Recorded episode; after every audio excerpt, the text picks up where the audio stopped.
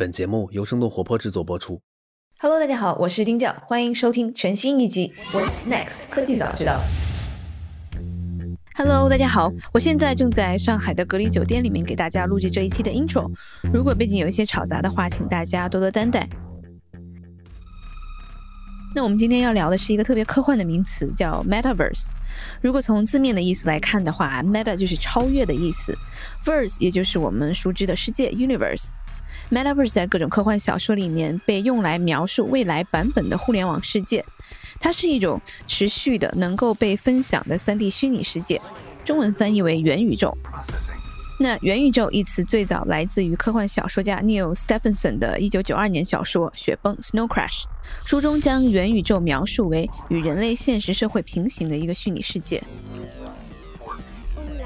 我们所熟知的电影，像是《Ready Player One》《头号玩家》《阿凡达》，甚至是 HBO 热剧《西部世界》，都是可以被称作为是元宇宙。那最近把 Metaverse 这个词带火的是在三月份上市的 Roblox，他们是第一个把 Metaverse 写进招股说明书的公司。Roblox 是一家儿童在线沙盒游戏公司，最早开始自己开发游戏到成为游戏开发者的平台。在2020年疫情的助推下，获得了惊人的增长，已经有超过500万的青少年开发者使用 Roblox 开发 3D、VR 等数字的内容，吸引的月活玩家超过了一亿。今年年初上市以来，市值一度高达450亿美元。那另外，堡垒之夜背后的公司 Epic 游戏最近成功募集到了10亿美元，也是用来开发新的 Metaverse 游戏。甚至是芯片公司英伟达创始人黄仁勋在最新的 3D 模拟开发软件 Omniverse 的发布会上也反复提及 Metaverse，仿佛一夜之间 Metaverse 成了下一个互联网的代名词。If the last 20 years was amazing, the next 20 will seem nothing short of science fiction. The metaverse is coming. Metaverse 那今天我们的嘉宾是 Ryan 王岩，精准资本 Outpost 的创始合伙人，他们专注于虚拟现实领域的投资。那今天我们就来聊一聊，到底什么是 Metaverse？我们离科幻小说里面的 Metaverse 还有多远？那现在的 AR、VR 硬件、软件公司在经历了前些年的泡沫沉寂之后，是不是又要迎来春天了呢？最后还有一则小通知，我们下周五一将会停更一期，另外预祝大家五一快乐。好的，那下面就请收听我们今天的节目。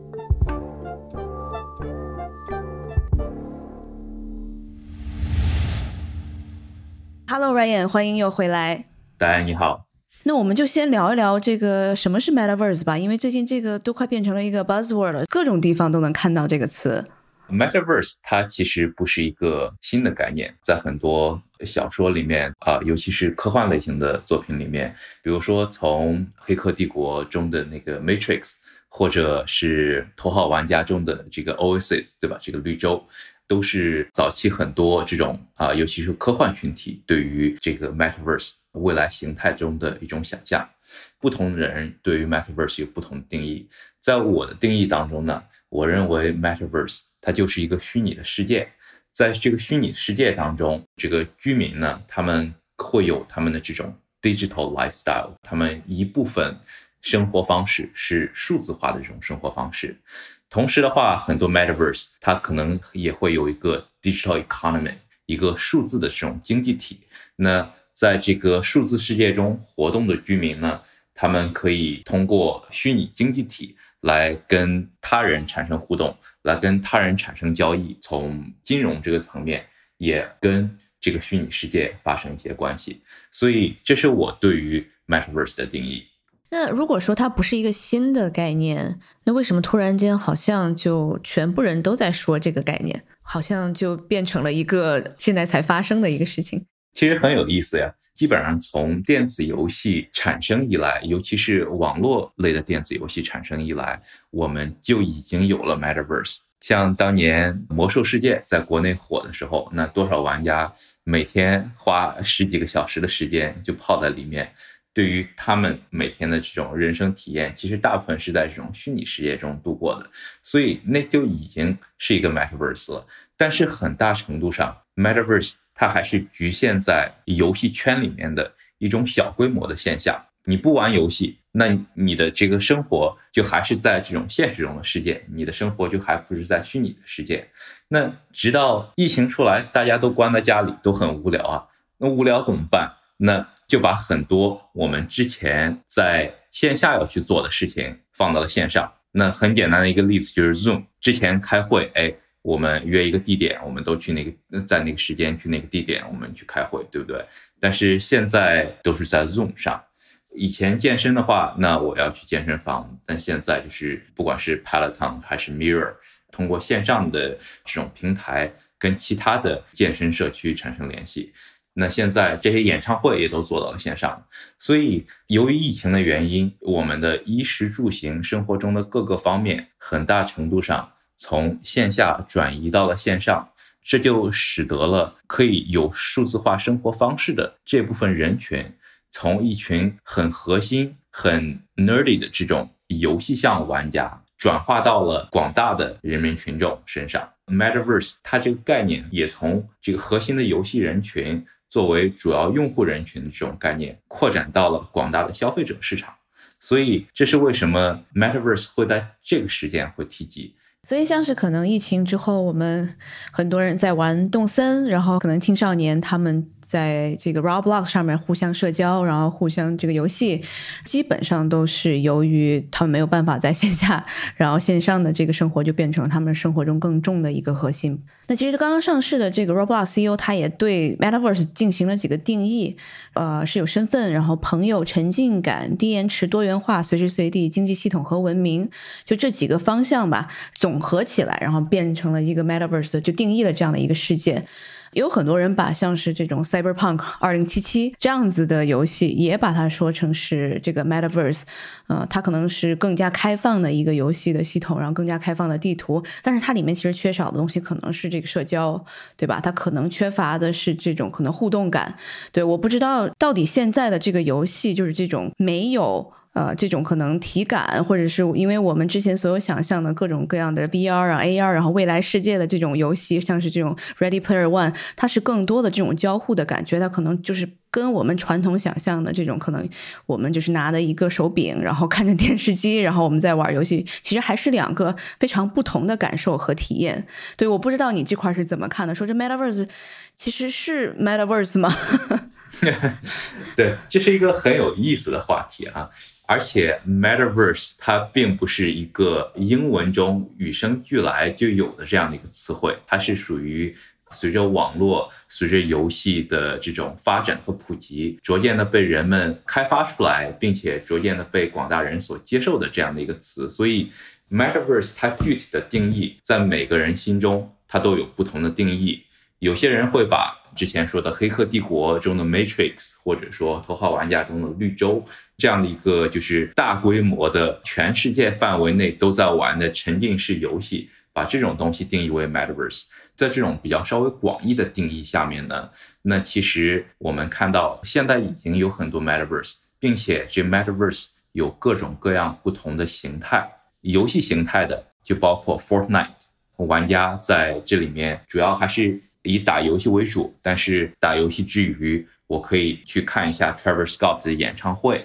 我可以去跟其他的玩家一起去参加一下《星球大战》在 Fortnite 里面所发布的一些特别的节目。那另外一个 Metaverse，像前阵子刚刚上市的 Roblox，那它这个 Metaverse 重点培养的对象就是小孩子，还有比较偏青少年的这种群体。那这一类的群体，它需要的在这里面社交的属性，以及这个内容的这个教育属性，就是这个平台会比较强调的。那疫情来了之后，那大部分人们的社交就去了 Zoom，那小孩子社交就去了 Roblox，对吧？在 Roblox 里面一起过个家家，一起搭个积木，或者说一起解一道数学题。Roblox 它的崛起其实很大程度上也是受了疫情的很大的影响。那还有很多其他的，我认为有机会发展成为 Metaverse 的平台，但是现在可能被主流的认知没有把它们归类为 Metaverse。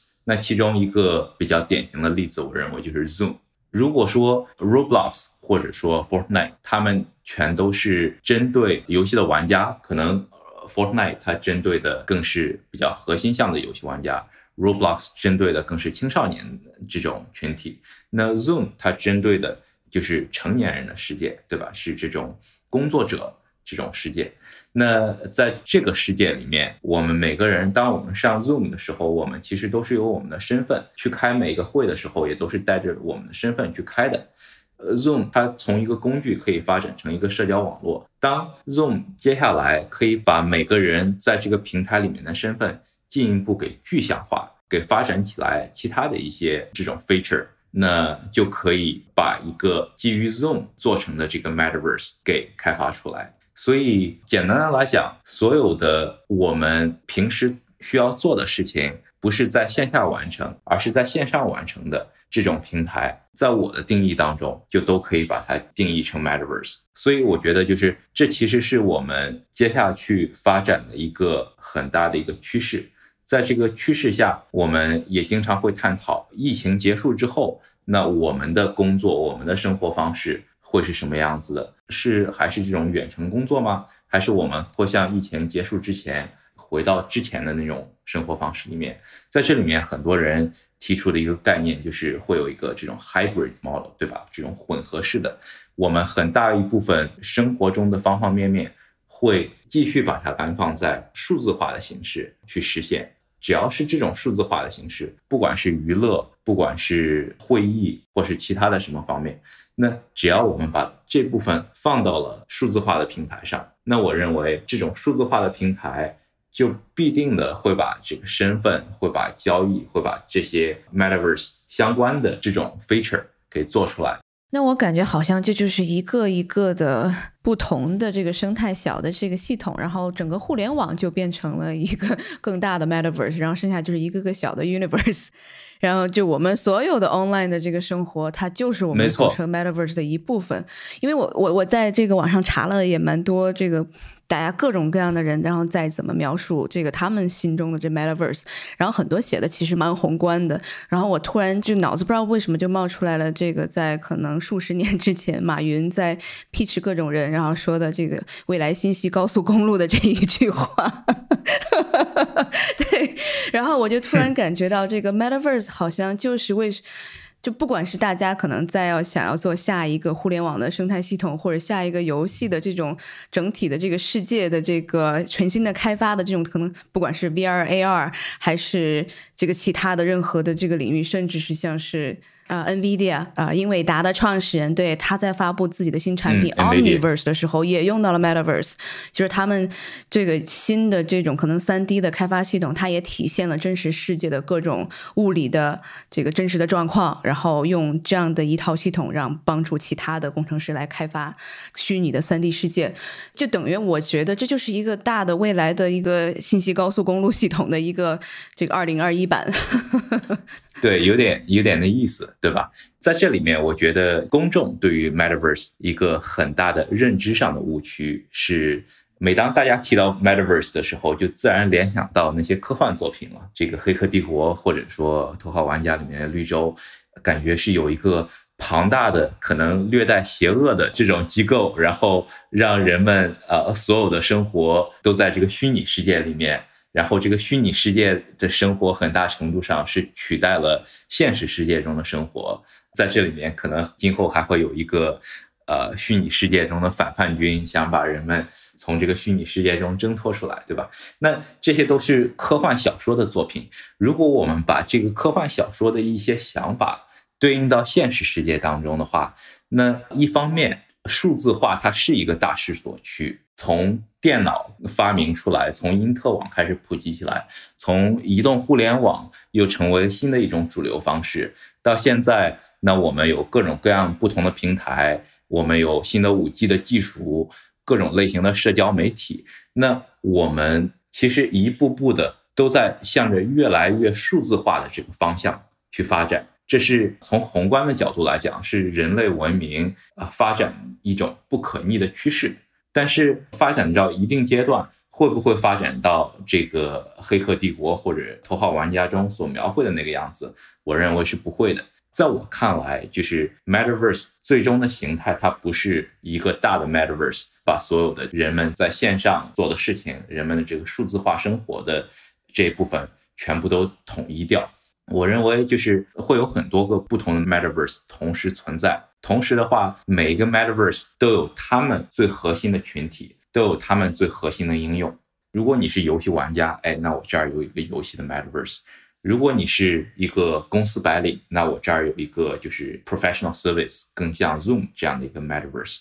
那我作为一个需要衣食住行的消费者的话，那我可能同时会成为几个不同 Metaverse。中的参与者，同时的话，哎，我可能会生一个病，那我可能就去了这个医疗机构的这个 metaverse，对吧？那我通过这个 metaverse，我就可以跟我的医生沟通。所以，数字化的生活是今后发展的一个不可逆的一个方向。我们先从节目中走开一下。字节跳动飞书平台和生动活泼一起推出了一档以组织和人才管理为话题的播客《组织进化论》。无论你是一位组织管理者，还是一名一线员工，也许你已经明显的感觉到，身边有越来越多的九五后，甚至是零零后的人才在职场中崭露头角。Z 世代员工的出现，也不断促使企业的管理者开始重新思考管理数字化的方式与方法。组织进化论的第三期节目邀请到的嘉宾是来自字节跳动 CHRO 的 Chief of Staff 袁玲子 Smila。他曾经是复旦大学的老师，后来进入管理咨询领域，帮助过多个大型集团企业进行组织和人力资源的改革。那在这期节目当中，Smela 不仅会与你分享多个具有代表性的企业数字化的转型案例，也会结合他自身的观察与思考，与你一起探讨 Z 时代人才的特点，以及字节跳动在激发年轻员工创造力方面的成功经验与方法。感兴趣的朋友们可以在各大平台上面搜索“组织进化论”，订阅这档节目。当然，在这些平台的生动活泼的账号下，也能找到这张专辑。好的，那我们再回到节目当中。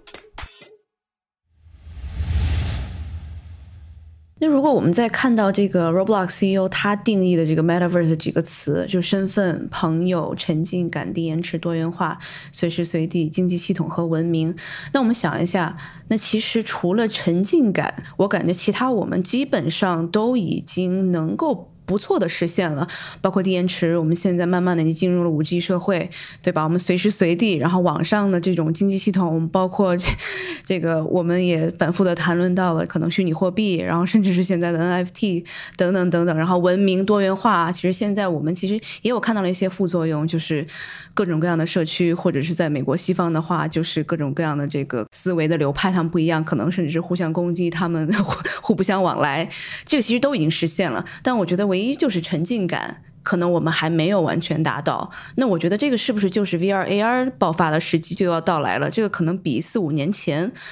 我们的时机会更成熟了。对，你说的没错，沉浸感还是要把这个东西一分为二来看。一个方面是物理上的沉浸感，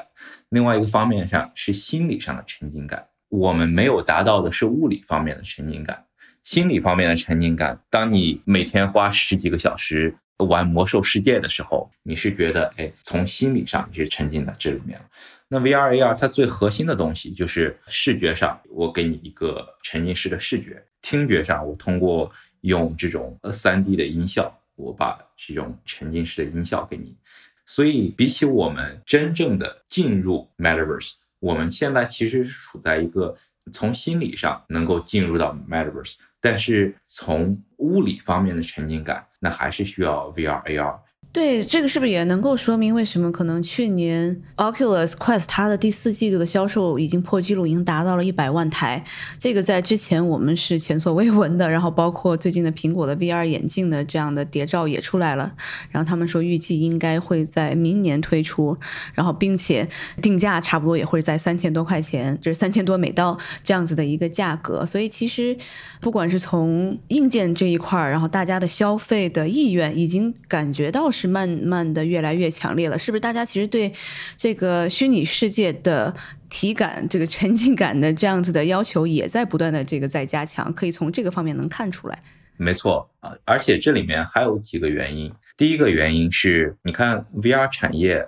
发展了这么多年，其实很大程度上对于这个产业普及最大的障碍，对于消费者来讲，很大程度上用 VR 产品的门槛太高了。之前主流的这种 VR 产品是需要连电脑的，你首先要有一台性能很好的电脑，同时你还要买一台 VR 设备。买了 VR 设备，你需要去花时间把这个 VR 设备的给搭建起来，头显这条线插在电脑哪个地方，这对用户都是一个很高很高的门槛。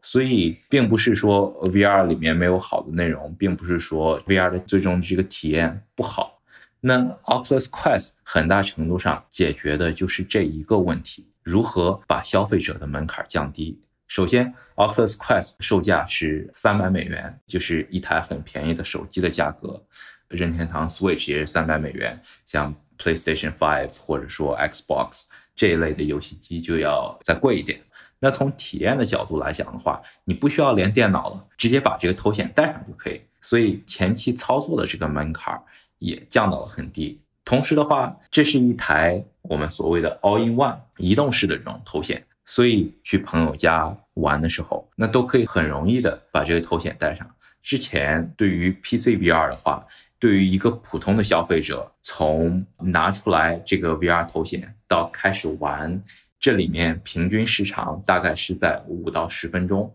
但是啊，有了 Quest 2，有了 Oculus Quest，那这里面的时长其实是缩短到了一分钟的。至于现在这个阶段的火爆，其实我觉得一部分是因为 Oculus Quest 它这个产品质量确实过硬，同时 Facebook 又花了大量的资金去建立他们的内容壁垒，他们投资了很多游戏的工作室，他们同时自己又做了很多自研，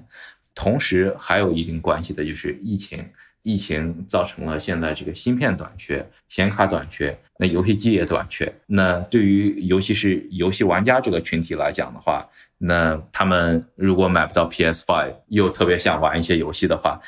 那也想说 OK 啊，现在 Quest 2销量那么好，所以好奇心驱使的这种玩家也会去购买这个产品。这些所有的原因加在一起，导致了 VR 在疫情这个期间有了一波小的爆发。对，因为我看到最近不管是苹果还是甚至是任天堂，然后也说他们要开发这个 VR 相关的产品了。我不知道他们是不是都是因为看到 Oculus 第四季度这样的一个销售的趋势，所以他们才开始开发。因为我知道苹果他们一直都是不做细分小众市场的，对，包括这个任天堂，他们也不是像是 Facebook 或者其他的这个互联网大厂这么多元化，可能资金这么多，所以他们也都开始做了。这个确实是因为。某一个时间节点，就是某一个事情的节点，像是 Oculus Quest 这样子的一个推动吗？是的，就是像你所说的，不管是苹果还是任天堂，其实他们一直都在关注 VR AR 这个行业。同时，苹果的话，它也一直在做很多各种各样的研发。从过去几年中，苹果在 VR AR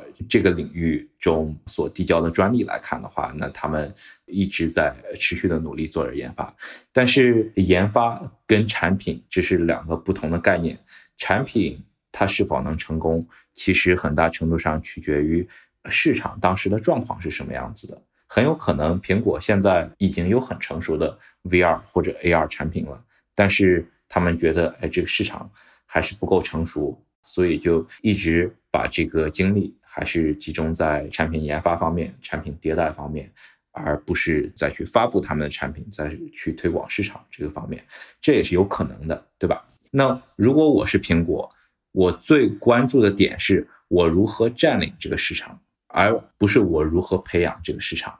像比如说任天堂，它是一个游戏公司，但是如果我们看任天堂的游戏，它其实都是一些什么超级马里奥啦、索尼克啦这些休闲的、老少皆宜的这种游戏，所以任天堂它所针对的核心用户的群体也是广大的消费者群体，而不是最硬核的游戏群体。在这种情况下，如果我们看过去的几年，VR 包括 AR，它始终。还是核心游戏玩家群体的这样的一个高科技玩具，其实这里面跟它的这个核心的用户画像是非常不符的。当然，我记得就是在一六还是一七年的时候，任天堂有发布过一个 AR 产品，但是这只是任天堂他们用了很少的一部分资源测试了一下市场。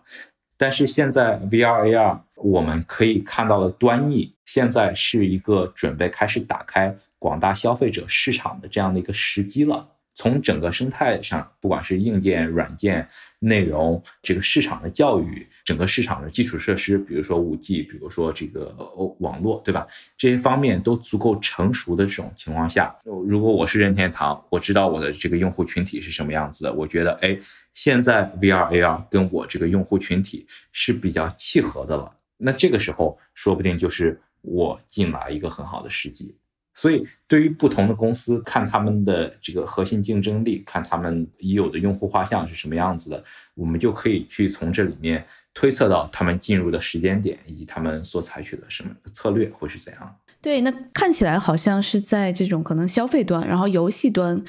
现在是在 VR AR 领域，我们能看到是应该是最快，起码是能够看到一些消费和变现的。那比如说是在其他的方面呢？然后因为 Magic Leap 去年它已经完全又换了 CEO，然后也转了 To B 的模式，对吧？那我我在 VR AR 就是其他的方面，我们有没有一些什么样的进展和值得我们关注的地方呢？首先，从 VR 的这个角度来讲的话，那 To C 肯定是最大的一块市场。然后 To C 的这个市场当中的话，那游戏是最大的一部分，对吧？那除了游戏的话，那社交是一部分。第三大的是一些其他的一些娱乐方式，就比如说你拿 VR 去看一些这种 3D 电影啦。那同时的话，VR 在 To B 这一端也有不小的一片市场。那在这里面的话，就是最重要的就是教育和医疗这两个行业。教育的行业的话，那呃，尤其是教小孩子这种什么数学、物理、化学的，那通过 VR 我就可以把很多这种仿真给做出来。医疗方面的话，那其实一些治疗这种心理相关的疾病。那在这里面最典型的一个案例就是像比如说 PTSD 的治疗，对吧？这已经是一个非常常规、非常普及的这种医疗方式了。那除了医疗这一块的话，那很多就是比如说一些康复训练，比如说一些这种呃医生经常会拿出一个 3D 模型说，OK，你的骨折是发生在这片区域。或者说，OK，我们对你进行了 CT 或者 MR 这种核磁共振的扫描，扫描出来的图案是这个样子的。通过 VR 的话，我就可以把这个 3D 建模直接从 VR 中给重现了。那在医生跟病人沟通的过程当中，通过 VR 沟通方面的这个成本就会大大降低，然后沟通的准确性也会大大提高。AR 方面的话，最大的市场还是一个 To B 的市场。To C 端的话，Magic Leap 用大量的资金来吸取的一个教训就是 AR，尤其是基于头显的这种 AR，在目前的这个阶段，直接去走 C 端是走不通的。自从 Magic Leap 换了 CEO，重组了他们的呃管理团队之后，那 Magic Leap 也从一个 To C 方向的这样的一个公司转型为做 To B 方向的公司。那最近在啊微软这个 Hololens。微软是卖给了美国军方二十二个 billion 的两百二十亿美元的这种 Hololens，那这也是目前在 VR AR 界的最大的一个 deal。这里面美国军方就是拿这个 Hololens 做一些这种军事演习了、战术仿真了、战术训练了，做这方面的这种用途。所以目前来讲，尤其是说 VR 头显，很大程度上都是集中在 To B 端的应用，除了军事之外。那在工业上，我做一些这种仓储管理、物流这些方面。AR 的话，尤其是 AR 头显这一端，除非 Apple 明年发售他们的这个 AR 头显，对吧？但是从现在整个生态系统，很大程度上还都是集中在比较偏 B 端的这个方向。那 C 端呢？其实我们就需要看手机端的 AR 了。但是手机端的 AR 其实整个定义就会更宽泛了一点。从微信的扫二维码到 Instagram 这种社交媒体的这种各种各样 AR 的滤镜，到在抖音上，内容制作者会用很多这种 AR 功能做出来很多特效，或者说跟很多虚拟角色进行互动。所以就是手机端的 AR 应用这一块的话，它的这个沉浸式体验其实并不是那么强。同时的话，很大程度上。都是作为一些已有的这超级应用的一些 new feature，对吧？一些新的特色。即使我们经常举的这个手机 AR 端的例子，就比如说 Niantic 的这个 Pokemon Go，对吧？精灵宝可梦 Go，还有他们前阵子发布的那个哈利波特的那个游戏，有相对来讲比较重的 AR 的功能在这里面。但是最终我们去看这些产品的时候，如果我们给他们贴第一个标签，我们不会把 AR 应用这个标签给贴上去。给他贴第一个标签，首先它的标签它是一个手机游戏。好的，那我们有没有什么新的这个创业公司你正在关注的呢？就创业的领域，就现在还是一个就相对你刚刚讲是青少年的阶段了，就有一些什么新的创业的这个机会和方向呢？那随着这个产业不断的往前发展，我们会发现很多相对来讲比较融合和跨行业的领域，比如说 VR、AR，它怎样可以跟游戏结合？它怎样可以跟 AI 结合？它怎样可以跟区块链结合？像比如说跟游戏结合，那这个我们刚刚其实已经提到很多了。跟 AI 结合的话，比如说最近 GPT three，这是一种新的 AI 技术，通过 GPT three 可以产生很多相对来讲比较智能的东西。VR、AR 跟 AI 结合的这个方向，那就产生了一个新的领域，叫做 Virtual Beings。那这里面就是包括数字人，包括虚拟偶像。包括数字孪生，通过这种结合，有的时候会达到一些很好的效果，也可以开发出来一些潜在的应用场景和商业模式。那比如说跟区块链结合的，那最容易想到的就是最近特别火爆的 NFT，对吧？像比如说我这边就有两个我之前投的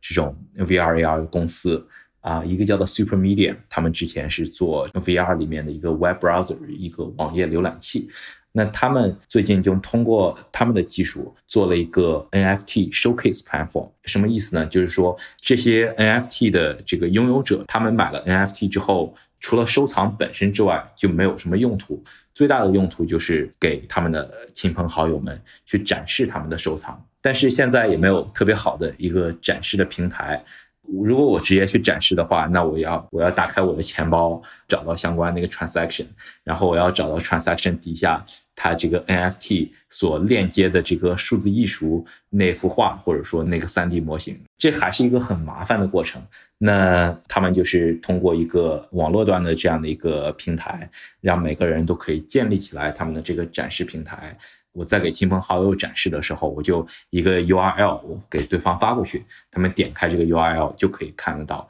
那另外一个投了一个叫做 Fable Studio 的公司，他们前身是 Oculus Story Studio，之前是做 VR 内容的。后来他们就是集中把他们的内容中的一些角色拿出来，通过 GPT-3 让他们把这个角色变得更加智能。你可以跟这个角色互动，呃，相当于是你的所谓的这种 virtual companion，对吧？这种虚拟伴侣这个样子。另外一方面，比如说最近像我们投的一个做这个虚拟演唱会的这个平台叫做 The Wave，他们跟很多一线的艺人，像比如说 John Legend 或者说 Alison Wonderland。做了他们线上的这个演唱会，而且受到这个疫情的影响，越来越多的艺人他们线下的演唱会是被取消了的，所以他们也都在积极的寻求线上演唱会的解决方案。The Wave 他们发展的历程呢，就从一个呃完全是 VR 里面的这种 VR AR 演唱会，发展到了又做 VR AR 里面这种沉浸式的演唱会，